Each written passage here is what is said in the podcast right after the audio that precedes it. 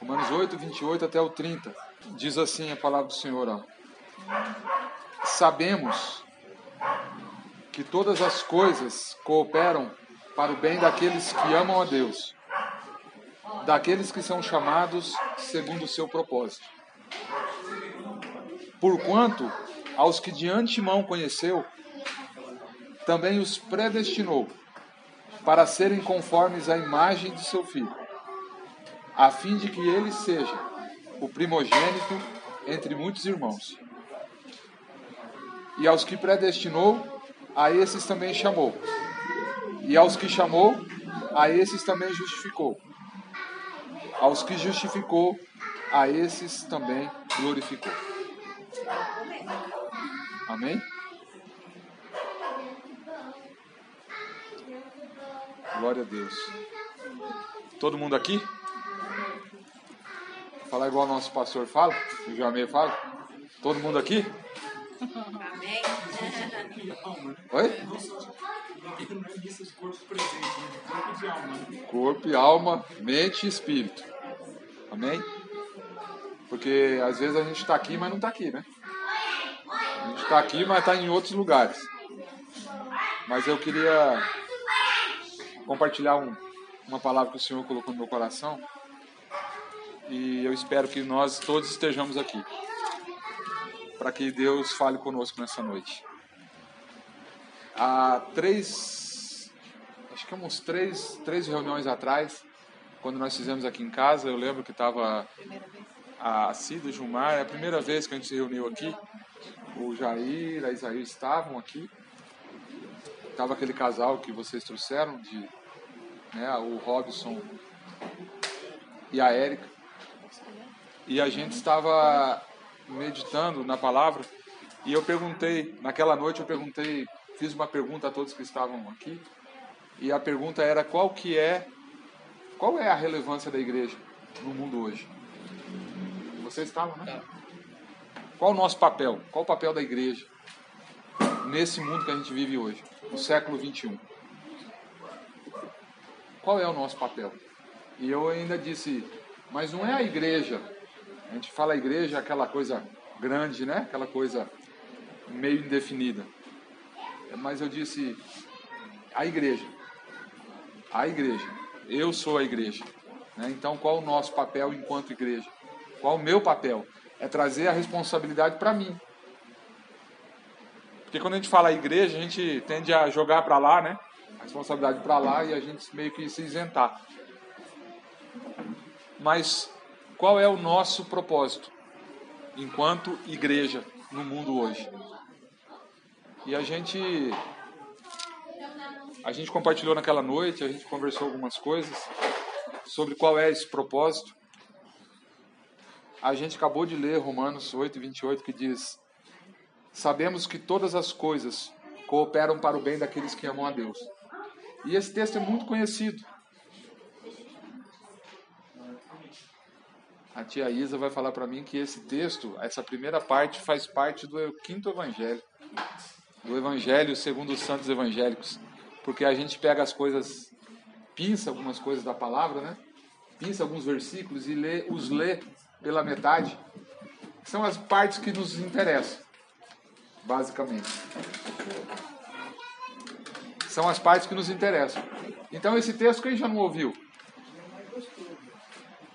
Quem já não ouviu assim quando está passando por alguma situação e o irmão chega e falou, ô irmão, todas as coisas cooperam para o bem daqueles que amam a Deus. E a gente falou, oh, glória a Deus, aleluia, né? Porque todas as coisas cooperam para o bem. Mesmo que elas sejam maus aos nossos olhos. Mas o texto continua. Ele não tem um ponto, ele tem uma vírgula. E o texto continua e ele diz assim: todas as coisas, sabemos que todas as coisas cooperam para o bem daqueles que amam a Deus, vírgula, daqueles que são chamados segundo o seu propósito. As coisas cooperam para o bem daqueles que amam e daqueles que são chamados segundo o seu propósito.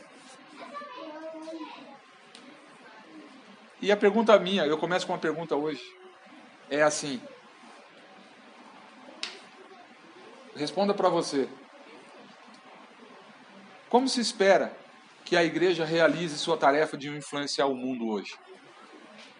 Irmãos, através de que poder, através do que a igreja pode influenciar o mundo? Através do que a igreja pode influenciar o mundo? Responda aí para você. Ou se quiser também responder para nós. Testemunho. Testemunho. Em que recursos, em que área a igreja precisa investir e precisa atuar para influenciar o mundo? Será que. Oi, Cida. Evangelismo em vidas. Apresentar a Cristo. Será que, que a gente precisa se envolver com política? Será que a igreja precisa levantar candidatos? Será que a igreja precisa se aliar a um partido de direita ou de esquerda? Será que a igreja precisa fundar uma ONG, uma organização muito grande? Será que a igreja precisa investir em templos maiores, em prédios? O que a igreja precisa fazer para influenciar o mundo? Ser testemunho. O principal é ser testemunho. Ser testemunha. Nós somos a Bíblia. Homens e grupos de mulheres de Deus em todas as áreas. Né? Isso. Na política, vão ter homens e mulheres de política. Mas a, a igreja não pode se envolver, nunca pode deixar a política entrar na igreja. Né? Isso. Eu, eu fiz algumas anotações aqui e eu queria ler Efésios 4. Porque Paulo, ao escrever Efésios aí, ele, ele não sugere nenhuma dessas coisas. É, o apóstolo aqui, ele nos lembra de um segredo, ou um segredo fundamental sobre o funcionamento da igreja. Efésios 4, 7. Cláudio, leia aí. É. Paulo nos dá uma orientação aí sobre, sobre que base a igreja precisa funcionar para influenciar o mundo e ou fazer diferença no mundo. E a graça concedida a cada um de nós segundo a proporção do dom de Cristo. Amém. Repete, Cláudio. E a graça foi concedida a cada um de nós segundo a proporção do dom de Cristo. Amém. E a graça foi concedida a quem? Cada um. A cada um. O texto fala. A graça foi concedida a cada um. Segundo o quê? A proporção do dom de Cristo. A gente precisa observar que nesse texto aqui de Efésios 4,7 tem, tem dois tipos de dons que Paulo fala aí, né? que ele menciona aqui nesse texto. É, e é interessante que um, Paulo chama da medida do dom do outro, ou do outro. O dom de Cristo, que Paulo se refere aqui, segundo a proporção do dom de Cristo. O que significa isso? O dom de Cristo. Prepararam para pensar nisso? O que, que significa? Que Paulo diz: a graça foi concedida a cada um de nós, segundo a proporção do dom de Cristo.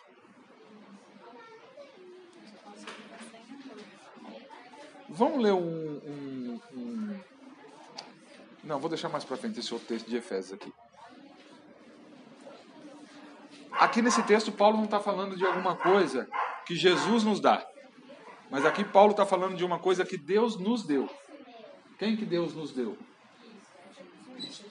Cristo. A Jesus. Então Paulo não está falando alguma coisa que Jesus dá, mas ele está dizendo alguma coisa que Deus já nos deu. Porque Deus amou o mundo que fez o quê? Que deu. Deu o seu filho. Amém? Ele deu Jesus Cristo. Gilmar abre aí em 2 Coríntios 9, 15.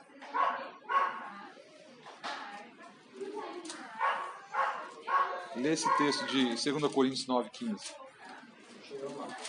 Amém.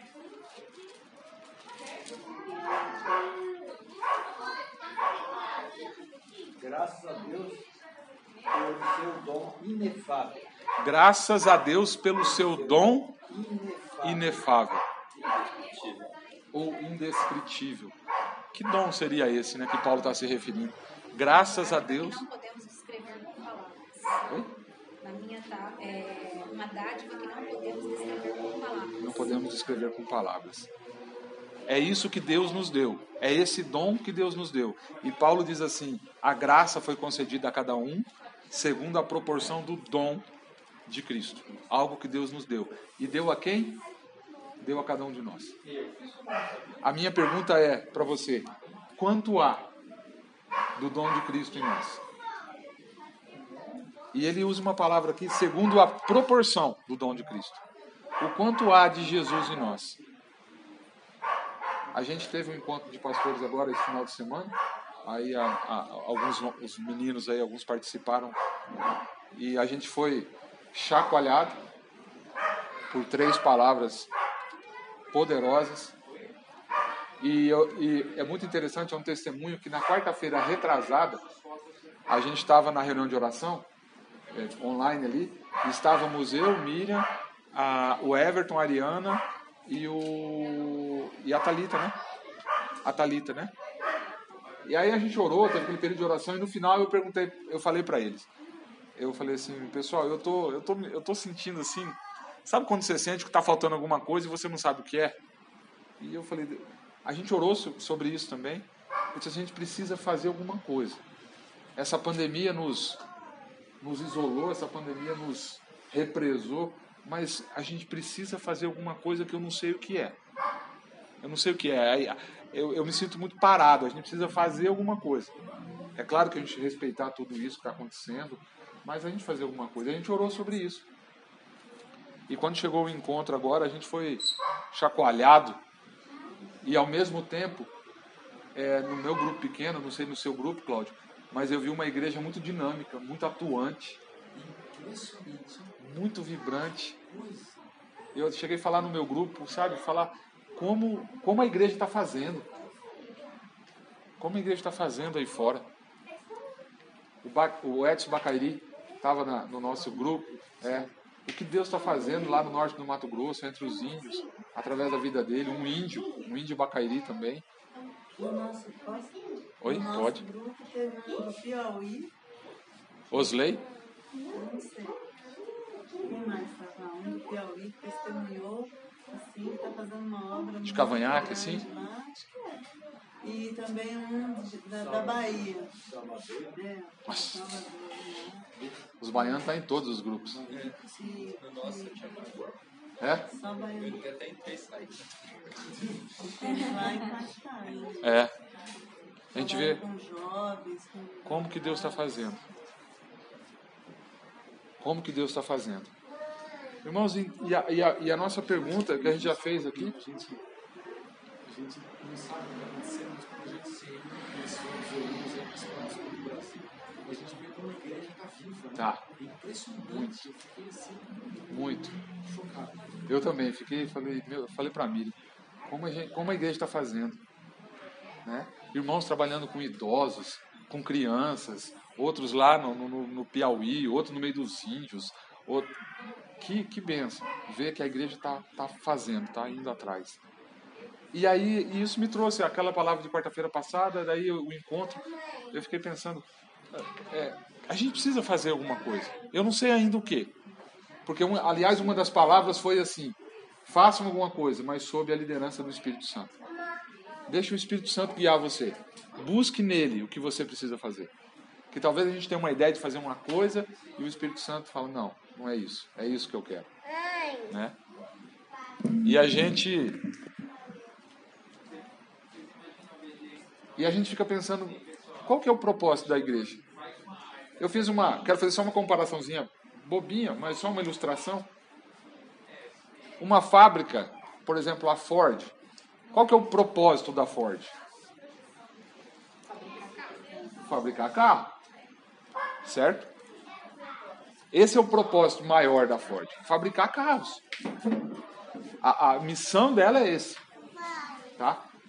Todas as coisas dentro da Ford todos os departamentos, todos os processos, eles apontam para isso. Eles precisam apontar para isso. É o RH que cuida de profissionais habilitados, capacitados para fazer isso, é, é, que contrate mecânicos, que contrate pessoas que vão ser especialistas naquilo. É, são eletricistas, são mecânicos, são, enfim, tapeceiros, eu não sei. Mas tudo aponta para isso. Qual que é o propósito da fábrica de mangueira do Cláudio Abecha? Fabricar mangueira. Produzir água. Tudo aquilo que ele faz, é, tudo aquilo que ele faz lá dentro aponta para esse propósito. Existe um, um propósito maior. É, o, é o, a, a, a, a matéria-prima que ele compra de qualidade, é o cara que habilitado para ficar em tal máquina, é uma máquina regulada, é alguém que vem regular essa máquina, que entende, é, é, as vendedoras que ele contrata, tudo aponta para isso. E qual é o propósito da igreja? Você imagina se o Cláudio abrir a fábrica e ele coloca lá 50 pessoas lá para dentro, sem orientação, e diz assim: ó, vê o que vocês fazem aí. E aí vai chegar o eletricista numa área que é dele, curioso, olhar uma máquina, querer ligar uma máquina, querer mexer uma máquina. O, o outro de outro setor vai chegar ali para mexer, vai desregular alguma coisa. Se ele colocar pessoas lá dentro que estão sem direção, o que, que vai acontecer? Bagunça. Ele não vai fabricar mangueira. Mas a partir do momento que ele, o Cláudio coloca as pessoas lá dentro, a Ford coloca as pessoas lá dentro e diz assim: o seu lugar é nessa máquina. Você é eletricista, não é? Então você vai trabalhar nessa área. Você é mecânico, então você trabalha nessa área. Você é pintor, você vai ficar nessa área aqui. Quando cada um está no seu lugar, o que, que acontece? Entra uma lata lá no começo da produção e sai um carro montado na outra. Perfeito, bonito, lindo. Porque cada um fez a sua parte. Cada um fez a sua parte. E dentro do processo, tem um que vai fazer uma parte muito grande. Tem outro que vai apertar quatro parafusos de uma roda, que vai colocar os parafusos na roda do carro. Mas é a contribuição dele para que aquele carro saia perfeito lá. E a minha pergunta é: qual o propósito da igreja? E descendo mais um pouquinho, qual é o seu papel dentro do propósito? Qual a sua contribuição? Qual o seu lugar na tarefa de Deus de levar o evangelho a toda criatura, de fazer discípulos de todas as nações? Entende que a gente precisa saber o papel da igreja claro na nossa cabeça mas não só isso. Aqui diz assim: as coisas cooperam para o bem daqueles que amam a Deus, daqueles que são chamados segundo o seu propósito.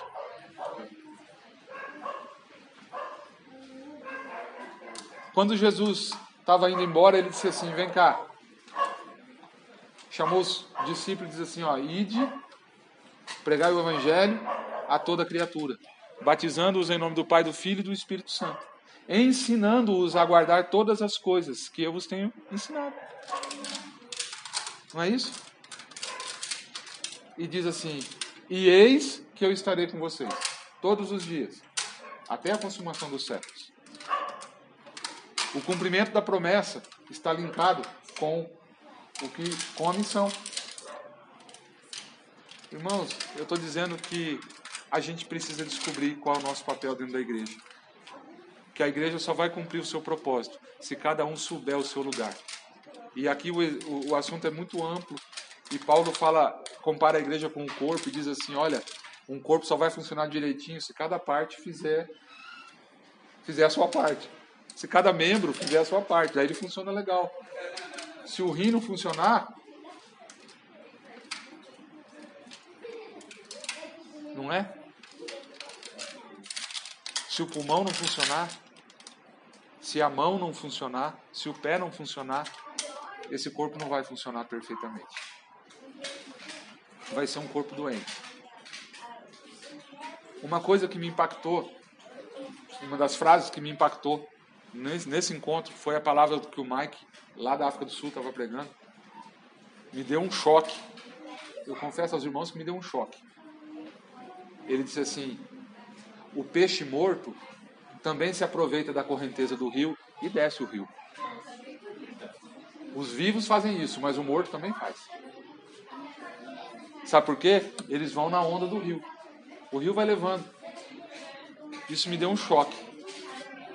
Eu anotei aqui uma frase que diz assim: Não é porque estamos fazendo o que todo mundo está fazendo que estamos fazendo o que Deus quer. Não é porque estamos fazendo o que muitos estão fazendo que estamos fazendo o que Deus quer.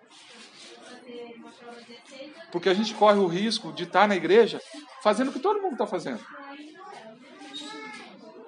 Mas talvez não seja o que Deus quer que a gente faça. E isso, irmãos, tem muito a ver com o descobrimento do nosso lugar no corpo de Cristo. Aqui está falando assim, e a graça foi dada a cada um de vocês, segundo a proporção do dom de Cristo. Paulo vai falar dos dons espirituais. Paulo vai dizer que o Espírito Santo, o poder sobre o qual a igreja vai cumprir a sua missão, se chama Espírito Santo. E esse Espírito Santo, ele, a Bíblia diz, e ele dá dons aos homens. Para quê? Para cumprir o propósito da igreja. Para que a igreja cumpra o seu propósito, ele distribuiu dons. Mas se eu não souber o meu dom, eu vou para o lugar errado. Eu vou estar no lugar errado. E não vou estar fazendo o que Deus quer, embora esteja dentro da igreja fazendo alguma coisa. E o Cláudio vai falar para o cara que está na máquina de mangueira lá, ó. O seu dom é naquela máquina, não é nessa. Para ela funcionar direitinho, para a gente fazer uma mangueira de qualidade, é esse cara que tem que estar tá aqui. Irmãos, eu já fiz a pergunta. O nosso alvo.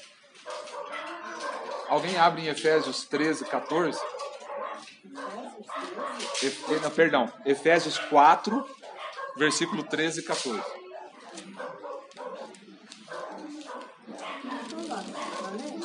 Oi? Pode ler, Efésios 4.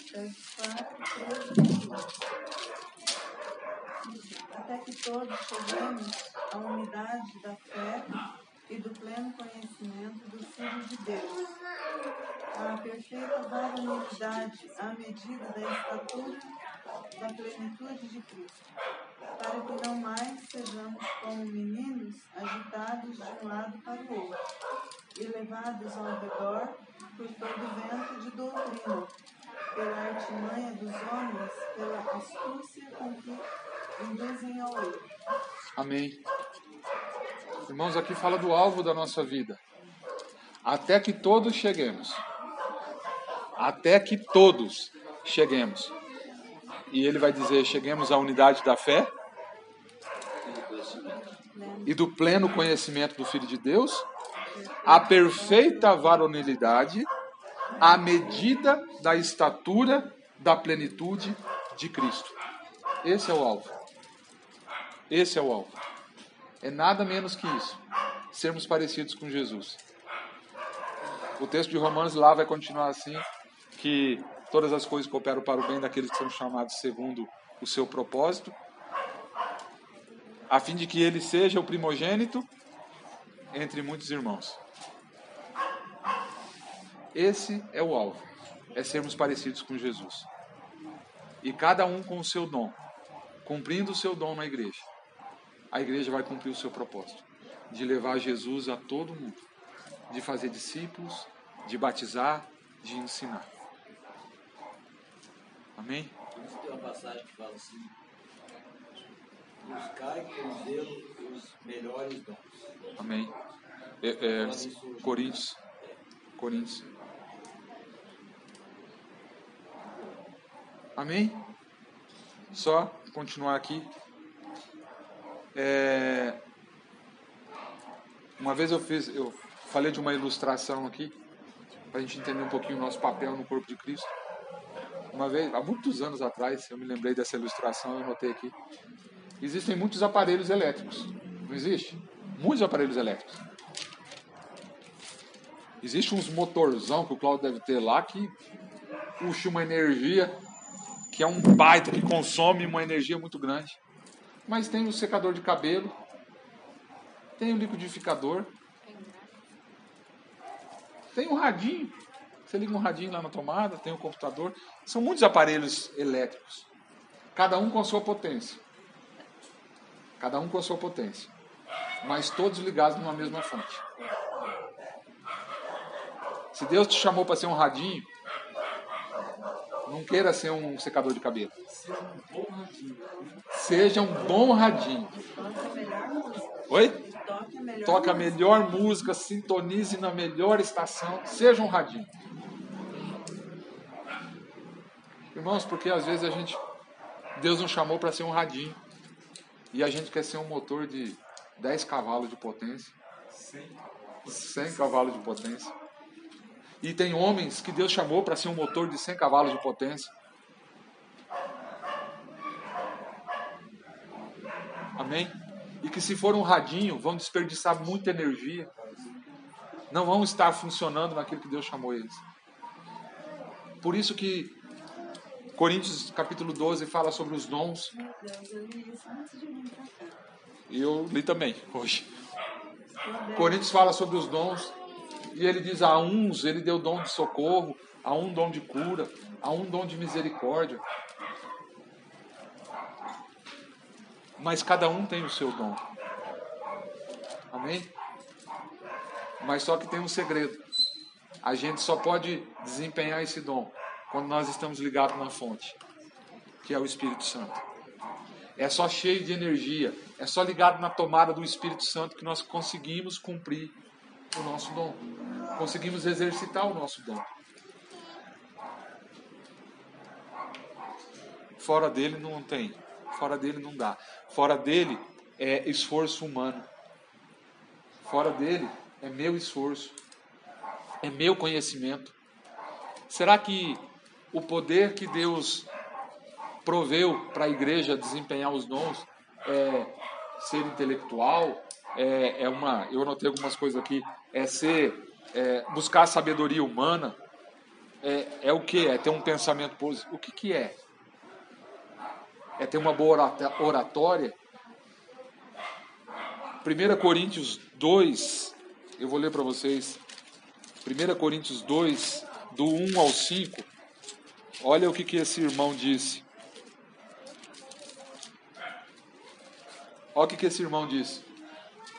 Eu, irmãos, quando eu fui ter com vocês, anunciando-vos o testemunho de Deus, não o fiz com ostentação de linguagem ou de sabedoria, porque decidi nada saber entre vós, senão a Jesus Cristo e a esse crucificado.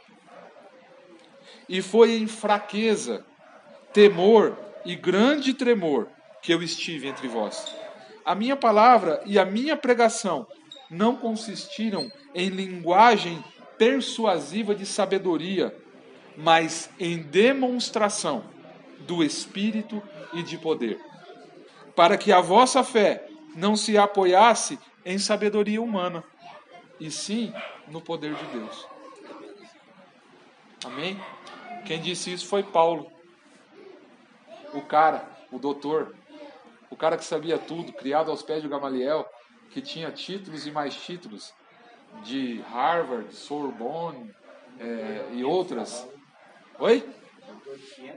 É. E ele disse assim: quando eu fui falar com vocês, quando eu fui levar Jesus a vocês, eu não fui na minha sabedoria, eu não fui falar uma linguagem difícil de sabedoria humana, eu podia fazer, mas eu não fiz. Sabe por quê? Eu fui em demonstração do Espírito Santo e de poder, para que a fé de vocês não se apoiasse em sabedoria humana. Quanta sabedoria humana, irmãos. A minha oração essa noite ele começou, começou com o Gilmar falando dos dons, depois o Cláudio falou alguma coisa, eu falei, glória a Deus. Porque nós só vamos conquistar aquilo que Deus colocou na nossa vida, na vida da igreja, conquistar as pessoas para o reino de Deus, se nós o fizermos através do poder do Espírito Santo. Os meus títulos não valem nada. os nossos títulos não valem nada.